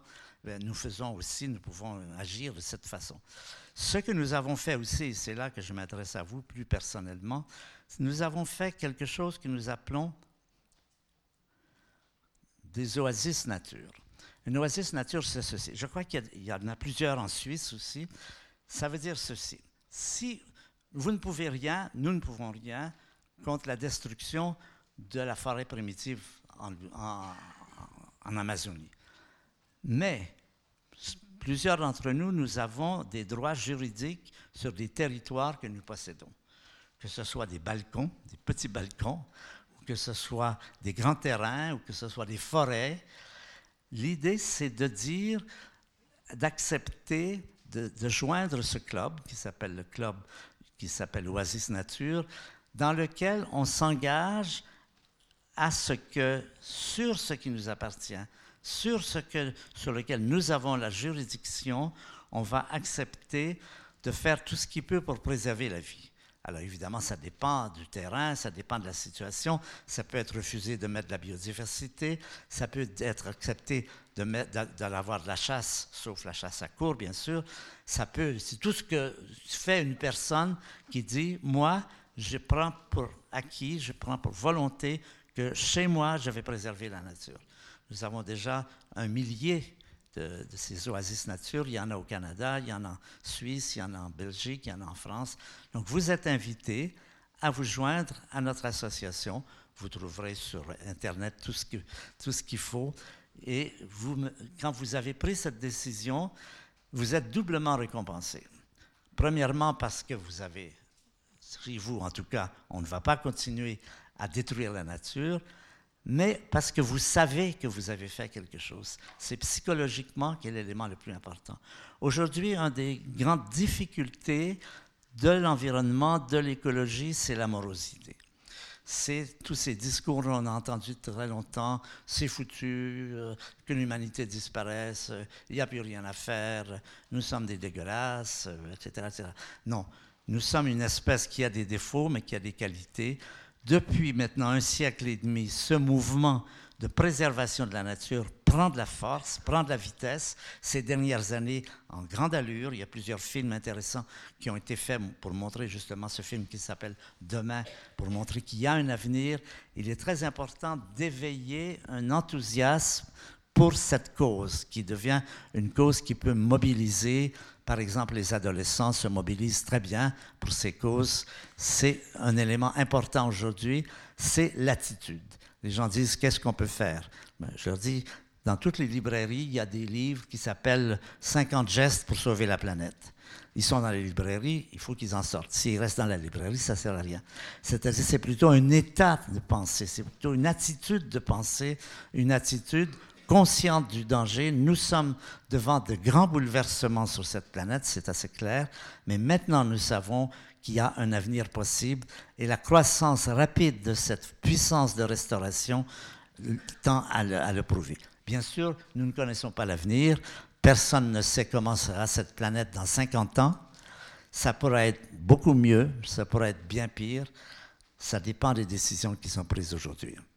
Voilà donc le message que je voulais vous laisser. Merci.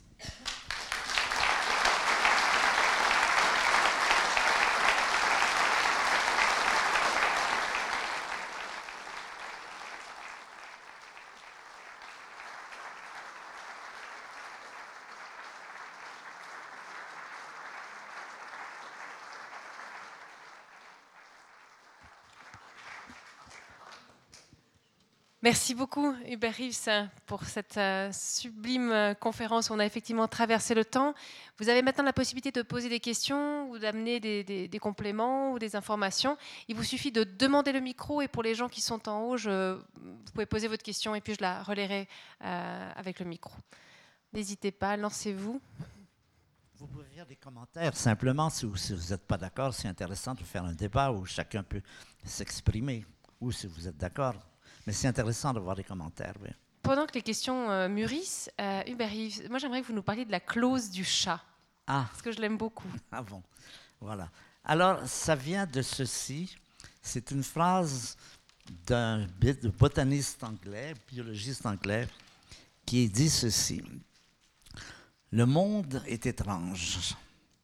Plus étrange que nous pouvons l'imaginer, que nous l'imaginons, plus étrange que nous sommes en mesure de l'imaginer. Ça, c'est une chose qui ressort beaucoup maintenant de la science contemporaine. Par exemple, les connaissances que nous avons acquises avec la physique quantique nous montrent que la réalité, dans ses éléments fondamentaux, nous échappe largement. Nous savons la modéliser, nous savons en faire des modèles mathématiques, mais ce qui est fondamentalement la réalité, alors qu'on a vécu jusqu'au début du 18e siècle, du 19e siècle dans l'idée que la réalité était quelque chose de rationnel, qui est quelque chose qui pouvait se mathématiser, qui pouvait s'inscrire par des concepts, nous avons appris que ce n'est pas vrai. Nous, observons de la nature ce que la nature veut bien nous dire, on pourrait le dire comme ça. Nous avons des tas d'exemples qui nous montrent que fondamentalement, la réalité est très étrange. Alors pourquoi elle, a parlé de la clause du chat? Eh bien, c'est parce que dans un de mes livres, je parle d'un chat que j'ai bien connu, avec lequel j'avais pendant des années, j'étais très, très proche de lui. Et je me souviens qu'il avait des beaux yeux jaunes. Et je me souviens que je le regardais et que nous avions la même interrogation, qui était qu'est-ce qui se passe dans sa tête? Et je me disais, la clause du chat, c'est je me dis quand je suis confronté à quelque chose qui me dépasse, je me dis oui, bien, comme le chat, j'ai une intelligence, mais nous savons que notre intelligence est limitée. Personne n'aurait l'idée d'enseigner la géométrie à son chat, parce que nous savons bien que les chats ne peuvent pas comprendre la géométrie. Puis de toute façon, ça ne les intéresse pas. Nous sommes également, nous avons vécu pendant longtemps en pensant que nous étions vraiment capables de tout comprendre, capables de tout exprimer par la science, et ça marchait très bien jusqu'au 19e siècle. Newton, Laplace, toutes ces choses-là maintenant sont, paraissent parfaitement rationnelles et compréhensibles. La physique quantique, non. Là, on est obligé de dire, là, vraiment, il y a des choses qui nous échappent. Voilà, c'est ça que je parlais. Alors, la clause du chat, c'est je disais, quand je suis devant quelque chose que je ne comprends pas, je me rappelle de mon chat, je me rappelle des réflexions que nous avions en nous regardant tous les deux. Belle posture de modestie. On a une question, une remarque ici? Si je ne fais erreur, vous avez dit un jour que, au fond, la Terre n'avait pas un gros problème, mais qu'elle avait 8 milliards de petits problèmes. En fait, j'ai deux questions. C'est la première. Euh, Est-ce que la Terre va supporter d'avoir 16 ou 32 milliards de petits problèmes? Ben, c'est le problème, bien sûr. Vous posez la question fondamentale, c'est ce problème de la surpopulation. Nous savons, on a espéré à un moment donné que la population allait plafonner, en ce moment elle est 7,4 milliards, on a espéré qu'elle plafonne à 9, il y avait des, indications, maintenant on est beaucoup moins sûr, jusqu'à quel point est-ce que la Terre va pouvoir supporter un accroissement de population? Et le problème, c'est contrôler la population, c'est extrêmement difficile. Les Indiens ont essayé par des stérilisations, ça a été absolument bordélique. Il n'y a qu'un moyen que l'on connaît qui marche de contrôler la population, c'est la possibilité pour les femmes d'étudier. Les pays où les femmes ont accès à l'université, ça a été le cas dans l'Asie du Sud-Est, en Chine, ça a été le cas en Amérique du Sud, les populations euh, se sont rapidement stabilisées. Les pays maintenant dans lesquels les taux de natalité deviennent très grands, c'est surtout les pays au sud du Sahel, au sud du Sahara, pour des raisons qui, sont des raisons en fait euh, idéalistes, c'est-à-dire l'islam favorise les grandes familles. Et si vous avez ce, problème, si vous avez à vous battre contre la culture, ça devient très difficile. Alors, comment est-ce qu'on va résoudre ce problème? On ne sait pas. Ça reste un problème important. Alors, la, la deuxième question que je voulais poser, c'est j'ai entendu un jour un biologiste qui disait dans l'histoire de la Terre, il y a eu des phases de croissance de la biodiversité et des phases de décroissance de la biodiversité. Et chaque phase de décroissance a été suivie d'une phase de croissance. Oui. Il disait, alors, euh, nous sommes dans une phase de décroissance maintenant. Mm. Il y aura une phase de croissance plus tard, mais sans l'homme, évidemment. Ça, c'est de l'optimisme. De dire que, bien sûr, il y a eu des variations, mais ce n'est pas garanti. Évidemment, si l'homme oui, si, vous- si l'homme disparaît, oui, il est vraisemblable que nous aurons effectivement euh, une phase, mais on ne sera plus là. Et voilà. On a une autre intervention ici? Oui, dans, dans l'apport de l'humanité euh, à l'univers, vous avez cité l'art et la culture, vous avez cité euh, la science, vous avez cité la compassion. Euh, vous n'avez rien dit ce soir de la spiritualité de Dieu ou quel que soit le nom qu'on lui donne. Ça peut être la naissance de l'univers, ça peut, peu importe. Euh, quelle est votre position à ce sujet? Alors, ma position, c'est que nous avons sur la Terre plusieurs religions. En Occident, surtout chrétiens, juifs, musulmans. En Orient, le taoïsme. Ces différentes religions ont tous une image de la divinité. Les chrétiens, Dieu est un personnage. Dieu est quelqu'un auquel vous pouvez, que vous pouvez prier. Si vous priez, il y a quelqu'un au bout de la ligne, comme on dit. Ça, c'est la vision générale de l'Occident.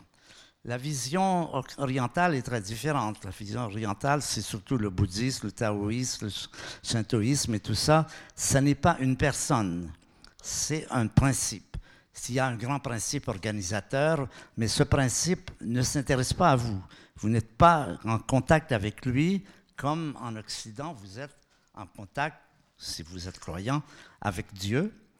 Et vous avez aussi une autre version qui est la version moderne, assez répandue, de dire tout ça c'est du pur hasard, il n'y a pas de Dieu, c'est l'athéisme. Alors le fait qu'il y ait ces trois versions différentes qui sont très répandues, moi, me signale que c'est justement quelque chose qui nous dépasse. Quelque chose qui, exactement comme le, chat et la géométrie, cette question de qu'est-ce qu'il y a, qu'est-ce qui fait que l'univers s'est organisé. Moi, je vous ai présenté les visions scientifiques, mais je pas, ne suis pas mis sur un plan philosophique ou sur un plan religieux qui consisterait à dire, mais oui, mais qui, qu'est-ce qu'il y a derrière tout ça? C'est ça que j'ai voulu présenter en disant, moi, je, peux vous raconter ça, vous dire ce qu'il y a au-delà. Là, je fais appel à la clause du chat. Moi, je ne sais pas. Moi, j'ai des questions. J'ai beaucoup de questions. J'ai pas d'opinion. Mais je pense que nous sommes confrontés là à nos propres limites. Le fait qu'on ait inventé des scénarios aussi différents et aussi répandus, pour moi, est le signal que c'est quelque chose qui nous dépasse. Dieu ne peut pas être à la fois une personne et, simplement un principe, ça ne tient pas debout. Il faut si on voulait être rationnel, il faudrait avoir une image cohérente qui soit acceptée. Maintenant, je sais que chacun d'entre vous a son idée là-dessus, donc ce serait bon. Je pense la vraie réponse, je dis souvent, c'est votre réponse. Là, on n'est plus dans l'objectif. Si vous êtes arrivé au cours de votre vie, vous avez été confronté à des difficultés, vous avez peut-être été croyant, puis ensuite incroyant, vous avez toute une histoire. Ben, votre histoire, c'est ça qui compte pour vous. Là, on est dans le domaine du subjectif. Chacun a sa vérité avec laquelle il est bien et il peut la partager avec ceux qui sont de son avis. Ce n'est pas la peine de scraper le chignon avec ceux qui n'ont pas votre avis. Je crois que ça, c'est l'importance de l'importance de, la tolérance, justement, sur ce plan. Là, vous entrez dans un domaine personnel où la bonne réponse, c'est la vôtre. En même temps, ce que je trouve touchant, si j'ose, avant de passer le, le micro plus loin, c'est que dans votre livre, il y a de la place pour les, les souvenirs liés à la religion dans votre enfance, parce que le Mhm. contexte était très marqué, et vous, lui, vous faites de la place à ces souvenirs, alors que c'est un livre de science, et je trouve ça, je trouve que ça, il y a une forme de réconciliation euh, très touchante. Merci. Monsieur, une question, une remarque Euh, merci beaucoup, Monsieur Reeves, pour cette magnifique euh, présentation. Elle nous donne euh, de l'espoir. L'important dans ces conférences, c'est d'avoir un côté extrêmement positif aussi. C'est un des problèmes, je dirais, euh, des conservateurs de la nature actuellement, c'est de devoir dire les choses qui ne sont pas agréables à dire et pour lesquelles beaucoup de personnes sont vraiment pas heureux d'entendre ça. Donc trouver des solutions pour faire en sorte que nous puissions faire comprendre aux gens qu'il y a de l'espoir et que nous avons des solutions, qu'elles existent. Il faut juste simplement faire en sorte que les gens les entendent comme par exemple euh, ces, petits, euh, ces, petits exemples que chacun peut faire chez soi. Il y a juste une petite chose qui me gêne, mais je pense que c'est juste euh, la langue qui est un petit peu fourchée quand vous dites que nous n'avons pas la capacité de faire quelque chose pour les forêts tropicales. À ce moment-là, euh, je me permets de dire que non, au contraire, nous avons tout intérêt à faire quelque chose pour la forêt tropicale. Et là, il y a une problématique qui rejoint euh, la question du dérèglement climatique avec euh, cette, euh, cette, effarante nouvelle de la disparition de la vie dans les sols. Et ça, c'est surtout dû à une déforestation massive. Alors, est-ce que vous pourriez nous donner quelques indications sur cette problématique-là? Bon, je suis de votre avis. Quand j'ai dit ça, c'était un peu exagéré. Je voulais dire, on n'a pas de possibilité directe comme on a en France ou en, Suisse, puisque la France, par exemple, je parle de la France, le gouvernement français s'occupe de la Guyane, il a des responsabilités, c'est ça que je voulais dire. L'accès est plus, est plus direct, disons, que d'une façon plus générale, ou bien sûr, il y a d'autres moyens. Donc, je ne sais pas si j'ai répondu à votre question. Est-ce que vous avez... Oui, ça va? Dites-moi. Bon. Je dirais que... Pardon. L'un des problèmes majeurs, c'est qu'on parle maintenant beaucoup de l'accord de Paris et du réchauffement climatique, puisque beaucoup l'appellent comme ça, et que là, on va parler euh, plutôt d'un effet et qu'on oublie de parler des causes, notamment euh, tout ce qui est érosion du sol, disparition de la vie dans les sols, qui sont les problèmes majeurs auxquels on va être confronté ces prochaines années. Je parle de, là de l'environnement terrestre, mais l'environnement euh, aquatique, c'est évidemment le même problème. Oui, ben, merci de ces ces commentaires. Merci. Monsieur.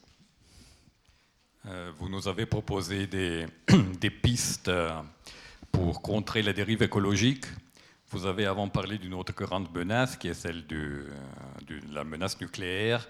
Est-ce que vous avez pour ce problème aussi quelques idées à nous donner, quelques pistes pour contrer cette menace? Alors, il y a deux aspects au problème nucléaire. Il y a le problème militaire et le problème civil. Je ne sais pas si c'est lequel, vous voulez que, je parle des deux? D'accord. Alors le problème nucléaire, justement, c'est d'obtenir une entente mondiale pour interdire et ne pas permettre le développement des armes nucléaires, ce qui est difficile parce que plusieurs pays en ont et continuent. Ça, c'est la difficulté. Mais on pensait, il y avait des étapes qui avaient été franchies.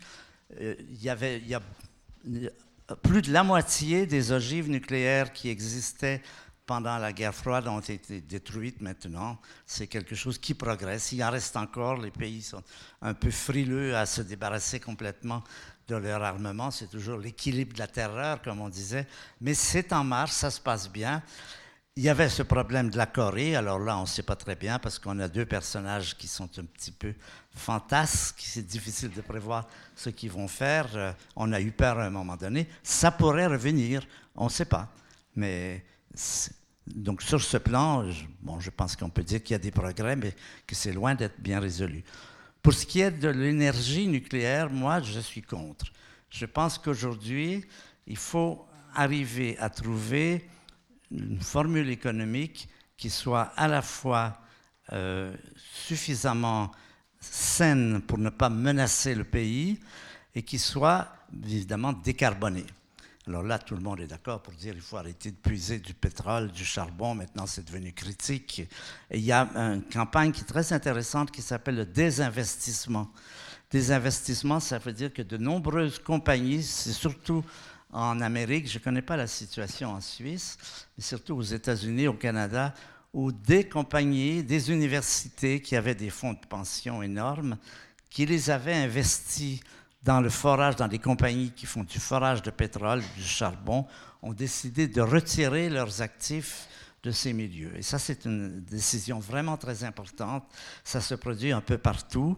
Ça prend de l'ampleur parce qu'on sait aujourd'hui, et ça, c'est peut-être la contribution la plus importante du pape.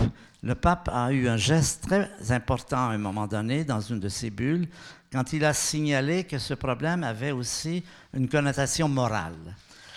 Pas seulement économique, mais morale. Pourquoi? Parce qu'on sait aujourd'hui que si on extrait tout le pétrole qui est dans le sol et tout le charbon, la température monte de 5 degrés et il va y avoir des centaines de millions de morts. Est-ce qu'il est moral de continuer une activité dont nous savons qu'elle va entraîner la mort de centaines de millions de personnes? Vous voyez, c'est une question importante. Et c'est une question qui a beaucoup remué aux États-Unis. Beaucoup de gens qui étaient très impliqués dans des, compagnies comme celle-là ont, senti cette, importance d'avoir un comportement moral par rapport à cette, à cette question. Ça, c'est un point important. Moi, je suis le nucléaire. Ah, on va en parler. Le nucléaire, aujourd'hui, c'est quelque chose, je dirais, on a des leçons de Tchernobyl et de Fukushima, Fujiyama. c'est ça. Ces leçons, c'est ceci. Si on se demande la question, pourquoi les Japonais ce pas des pays sous-développés, c'est des pays qui ont les meilleurs techniciens, les meilleurs ingénieurs. Pourquoi les Japonais ont décidé de mettre dans un pays qui est un des plus actifs sur le point de vue volcanique, des centrales nucléaires au bord de l'océan avec des petits murets de protection de 6 mètres de haut, alors qu'on savait que les tsunamis, ça fait des vagues de 20 mètres. Vous voyez, ça pose une question, comment les Japonais en sont-ils arrivés à cela? La réponse, je pense, elle peut se dire en deux mots, c'est que le profit et la sécurité ne font pas bon ménage. C'est toute la question. C'est ça le danger du nucléaire. On sait que c'est dangereux, mais par contre, c'est eh bien, c'est très profitable. Alors, moi, je pense qu'il faut se débarrasser du nucléaire le plus vite possible. L'Allemagne a eu raison, je crois que la Suisse a pris des, des décisions dans ce sens-là aussi. Et il y a un événement positif qu'on a imprévu, qu'on ne prévoyait même pas il y a 10 ans, 20 ans plutôt.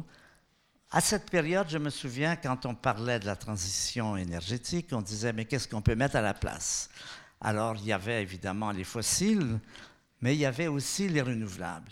Et à cette période, je me souviens que les gens étaient catégoriques, ça, n'y comptez pas, il y en a pas assez, c'est rien du tout, c'est peanuts, comme on dit en anglais.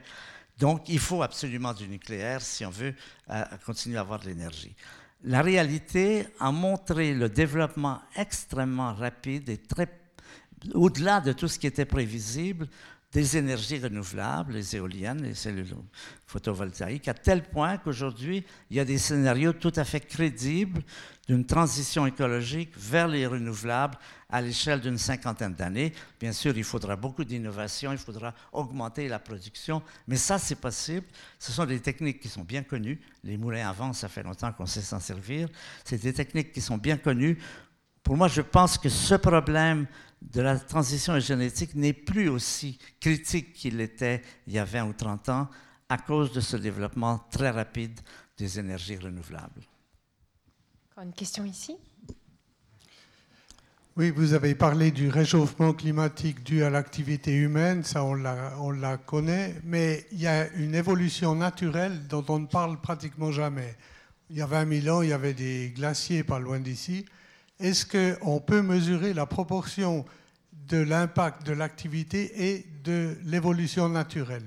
Oui, tout à fait. C'est ce que fait ce groupe qui s'appelle le GIEC, qui est composé de les 3000 des meilleurs scientifiques de la planète, il y a plusieurs Suisses d'ailleurs, 3000 qui chaque année ou chaque deux ans font un rapport sur cette question et se posent cette question que vous posez précisément. quelle est la contribution de l'activité humaine en tenant compte de tout ce qu'on sait sur la physique de l'atmosphère, sur le, comportement du Soleil, qui a des variations aussi en énergie. Et le dernier rapport, qui est celui de l'an dernier, je pense, c'est à 95% de crédibilité, la contribution humaine est 95%. Donc maintenant, il n'y a plus aucun doute raisonnable, aucune personne qui connaît les dossiers ne peut être climato-sceptique. Ceux qui le sont, c'est parce que ça les arrange. Si M. Trump est climato-sceptique, c'est parce qu'il a beaucoup investi dans le charbon. Parce qu'un homme intelligent aujourd'hui qui regarde les choses, quand vous êtes confronté à un problème dont vous n'êtes pas, pas, spécialiste, la chose à faire, c'est d'identifier la meilleure autorité qui, elle, est spécialisée et compétente. Et il n'y a pas de doute qu'aujourd'hui, la meilleure le meilleur groupe humain, c'est ce GIEC, IPCC en anglais, qui, encore une fois, contient les meilleurs scientifiques de la planète et qui sont de plus en plus clairs sur cette question. Donc pour moi, il n'y a pas de doute raisonnable, sauf pour ceux que ça arrange et qui vont chercher des raisons que ça, de ne pas y croire. Prendre une dernière question? Oui. Oui, merci beaucoup pour votre euh, conférence, vraiment très intéressante. Euh, un des éléments sur lesquels vous n'êtes euh, pas venu, c'est par rapport à la conférence de Paris, donc en 2015, où cette conférence avait abouti sur vraiment de, grands espoirs. Et puis dans les 8 milliards de petits problèmes, il y en a un qui est un peu plus important que les autres. Il est actuellement présent des États-Unis. Et puis, euh, on voit bien que les décisions qui sont prises à ce niveau-là sont catastrophiques, en tout cas pour les intérêts de la Terre on voit bien qu'il y a des citoyens qui s'organisent contre ces décisions. Mais quelle est votre vision? Est-ce que c'est une anicroche ou bien ça peut avoir euh, des dégâts assez conséquents par rapport à notre optimisme? Alors évidemment, c'était une très mauvaise nouvelle quand on a appris après la conférence de COP21 que les États-Unis, qui sont des premiers actionnaires, démissionnaient. Mais en fait, à la longue, ça, s'est avéré une très bonne nouvelle parce que ça a permis une réaction très intense aux États-Unis. Les différents États, en particulier la Californie, la Nouvelle-Angleterre, le Texas, ont réagi probablement plus violemment. Vous voyez, ça a été comme une espèce de piqûre qui les a motivés. Et aujourd'hui, il y a des manifestations, des activités écologiques aux États-Unis, bien plus, j'imagine, que ce qui aurait été le cas si, si le président n'avait pas eu cette réaction. Évidemment, c'était imprévisible pour lui, mais c'était un effet secondaire, je dirais, qui est plutôt très positif. Comme quoi Pour, pour, clore cette euh, soirée, j'aimerais, vous, si vous permettez, pour certains d'entre vous, vous l'avez entendu de la bouche d'Alan Roura, ce navigateur qui était venu donner une conférence et qui avait raconté une chose assez incroyable de son, de, vent des globes. À un moment donné, son safran, une pièce essentielle de son, de son voilier, se casse, il est en plein océan, il n'a pas d'aide possible qui peut lui être apportée. Et en fait, il, il s'apprête presque à mourir, mais il repense à un conseil que lui avait donné euh, un ami, qui lui avait dit, bah, quand c'est comme ça, prends un café fais-toi un café dans ces situations-là et réfléchis. C'est ce qu'il a fait, alors qu'il y avait l'eau qui était en train de monter. Et en fait, il a pris la décision folle d'essayer de réparer son safran tout seul, avec des, murs d'eau de, de, de 6 mètres de haut. Et il l'a fait, il y est arrivé. Et je trouvais que c'était une jolie métaphore, et peut-être qu'elle résume un peu la posture que, que vous préconisez, c'est-à-dire non pas d'être défaitiste, peut-être bien qu'on n'y arrivera pas à le sauver, mais au moins essayons. Essayons de, réparer ce safran euh, parce que ça en vaut la peine pour les, trois raisons que vous avez mentionnées, l'art, la science et la compassion qui sont un peu cet ADN de, l'être humain. Moi, j'ai envie de vous remercier du fond du cœur au nom de tout le monde, Monsieur Hubert Reeves, pour cette merveilleuse conférence, cet euh, encouragement à non seulement euh, imaginer des, solutions locales à ce désastre planétaire, mais aussi peut-être à s'engager à d'autres niveaux. En tout cas, vous, le faites merveilleusement bien avec à la fois toutes vos connaissances, avec cette posture, cette posture du banc, où vous amenez toute cette sagesse, cette expérience, avec beaucoup de, tendresse, malgré tout, envers l'être humain. Merci beaucoup, Monsieur Berrive, et bonne suite de soirée à toutes et à tous.